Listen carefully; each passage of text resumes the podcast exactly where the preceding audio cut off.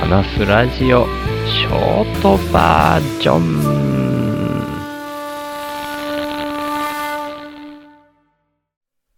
いやー、宮崎はなんとかかんとか台風が一応通り過ぎたっていうところで、ちょっと落ち着いた感じになったかもしれないですね。まだ結構風が強いかなっていうのと雨もそれに混ざって降ってるっていう感じなので、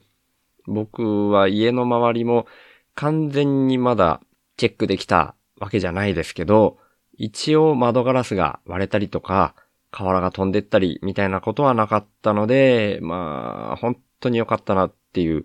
家のありがたさが今回ばかりは身に染みたっていう感じでしたね。で、まあ、昨日からいろんな人が心配のお声掛けをしてくれて、まあもちろんツイッター上とか DM メインですけど、あ、あとは LINE の人も一人いたかな。まあ、そんな感じですけど、もうその一つ一つがすごくありがたかったですね。で、昨日配信した後も僕ももうほぼ外に出ないで過ごしたので、なんかあんまり大して喋ることもないっちゃないんですけど、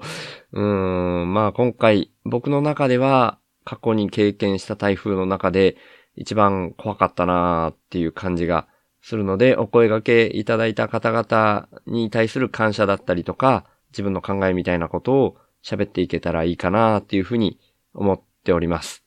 で、お声掛けいただいた方々が本当嬉しかったから、ちょっと一個ずつ振り返っていこうかなと思います。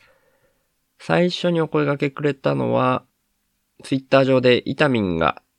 イタミンは世界をちょっとカラフルにするラジオっていうポッドキャストとか、スナック偏愛、YouTube とポッドキャストで配信してるイタミンですね。週さん大丈夫ですかっていうふうに、これは僕が今のところ停電来てもすぐ復旧してる2回中2回宮崎市すげーっていうツイートをして、そのツイートへのリプっていう形で、シュウさん大丈夫ですかってくれたんですよね。でね、僕の中でなんですけど、台風とか災害に対して敏感な人っていますよね。って僕は思ってるんですけど、そういうタイプの人と僕みたいに普段は油断しまくっていて、本当にやばい台風が来た時に今回みたいに急に焦るみたいな、そういう災害系にそんなに過敏に反応しないタイプといるような気がするんですけど、どっちかっていうと僕の中ではイタミンってすごくその災害系にいち早く反応するタイプっていう風な感じを持ってますね。まあそれはイタミンのすごく愛情深いところが出てるなーっていう風に僕は勝手に思ってるんですけど、いち早く大丈夫ですかって声かけてくれて、で、僕が今んとこ大丈夫ですみたいなお返事したのに対しても、ニュース見てヒヤヒヤしてました。なんともないといいですね。みたいに声かけてくれて本当にありがたかったです。痛み本当にありがとう。あとは、やっぱり昨日夕方とかにヒロロさんが、ヒロロさんはおきびのようにっていうポッドキャストを配信されてるヒロロさんですね。雨大丈夫ですか？私何もできませんが気をつけてくださいね。みたいに、ツイッターで DM くれて、DM いただけるだけですごく勇気づけられますってお返事返したり、で、しょうまさん。しょうまさんは、父のたわごとっていうポッドキャストも配信してるし、僕と一緒に、シとショーの道のりへの道のりっていうポッドキャストを一緒にやってる僕の相方でもあるしょうまさん。ちょうど昨日、道のりの最新回は配信しましたね。台風に怯えつつ編集作業をやってました。で、しょうまさんは昨日 DM で一連の僕の週の話すラジオのストライプの件とかについても大変でしたねっていうのも兼ねて台風の方もお気をつけくださいっていうようなメッセージくださいました。本当にありがとうございます。それで、あと、イザさんですね。イザさんは、イザの次どこっていうポッドキャストを配信されてるイザさんも夜に、今回はさすがに心配ですね。夜に台風通過は怖いっていうような感じでメッセージくださいました。でね、イザさんはね、なんとなくですけど、僕が、こういう感じで台風を普段からあんまり大したことないっていう風に考えてるみたいなところを、こう、認識してくださってる感じが、ちょっと、この、今回はさすがにっていう表現で、あ、井田さんは、井田さんが以前うちに泊まりに来てくれた時とかに、そういう宮崎の人間は普段から慣れてるから、そんなに大げさにしないみたいな人がいたりするし、僕もそういうタイプっていう話までぶっちゃけて話したかな、みたいな風に思ったりしました。うーん、まあまあ、ちょっと僕の考えすぎかもしれないですけどね。伊沢さんも本当にありがとうございます。あとは、ケンデアくん。ケンデアくんは、ケンデアトークっていうポッドキャストも配信してるし、ちょっと前に週の話すラジオのゲストにも出てくれた中学1年生のケンデアくんですね。中学1年生なのにやっぱりしっかりしてますね。台風大丈夫ですか？って DM くれました。で、まあその流れで今朝もなんか別件の DM のやり取りをしたりしてて、相変わらず僕にとっては可愛いというか、うーん、面白い子ですね。本当にケンデア君もありがとう。で、あとはですね、これは DM じゃなくて週の話すラジオの Discord の方に書いてくれた方もいらっしゃいまして、朝霧さんですね。引力ゼロ的法っていう名前のポッドキャストをやられてますね。ちょっと最近はあんまり更新されてないっていうことを気にされてるような感じでしたけど、また更新されるのを心待ちにしてます。朝霧さんは宮崎大丈夫ですか？どうぞ気をつけてくださいっていう風に書いてくれたので、わあ、こちらに書いてくださるとは、みたいに返したんですけど、で、そんなやりとりをしていたのを見たからか、ノリダーくんも、シュウさんトイレの際は気をつけてっていう風に書いてくれてまして、まあさすがにね、昨日はトイレは外には僕も出ませんでした。もう昨日は一歩も外に出れないなっていう感じだったので、さすがに昨日はね、家の中のトイレを使いましたので、そんな風に書き込んだところ、よかったっていう風に書いてましたね。あ、ノリダーくんのポッドキャストを紹介してなかった。ノリダーくんはトカゲ日記っていうポッドキャストをやられてますね。最近は何祭りだったっけな、ごめんなさい、ちゃんと忘れましたけど、なんとか祭りみたいな感じのタイトルにして、ゲストをいっぱい呼ぶみたいなことをやってると思います。朝霧さんも、のりだくんも本当にありがとうございました。で、あとは、ちっぺさんも今朝になってメッセージくださいましたね。ちっぺさんはポッドキャストじゃなくて、スタンド FM の方で配信されてますね。ずーっと僕、ちっぺさんがスタンド FM されてるっていうのを気づいてなくて、ちょっと前にツイートされてたので、初めて気づいたんですよね。ちっぺぴょんラジオっていう名前で、スタンド FM で配信されてますね。そんなちっぺさんです。で、まあ、今朝になって、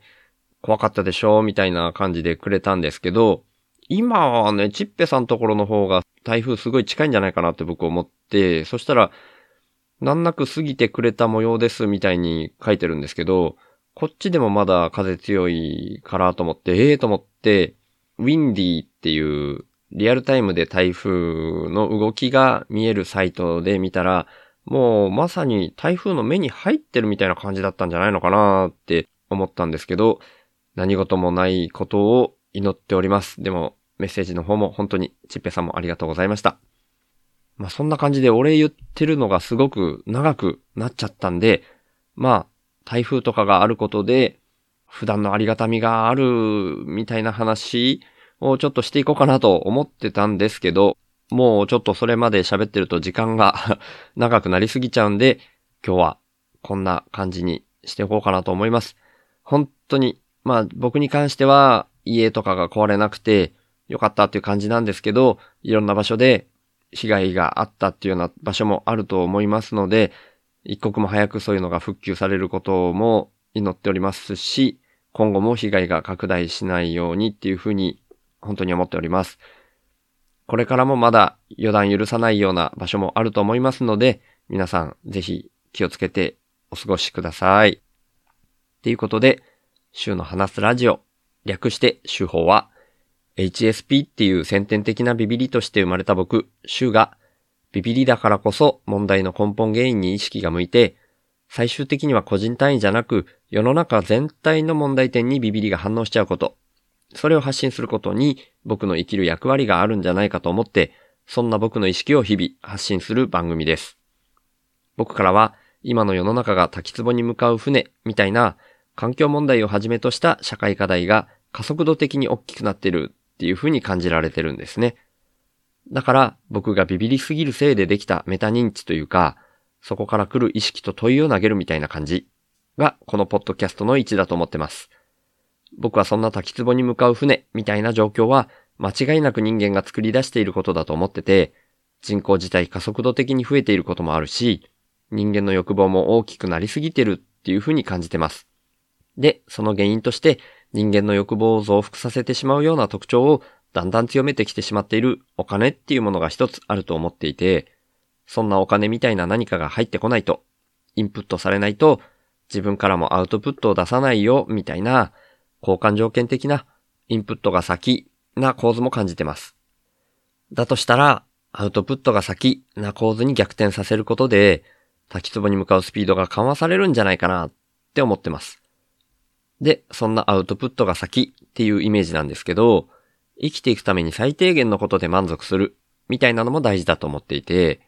だから僕はこの手放すをテーマにしてるんですけど、僕は幸せっていうものは相対的なものでしかないっていうふうにも考えてて、人との比較って意味じゃなくて、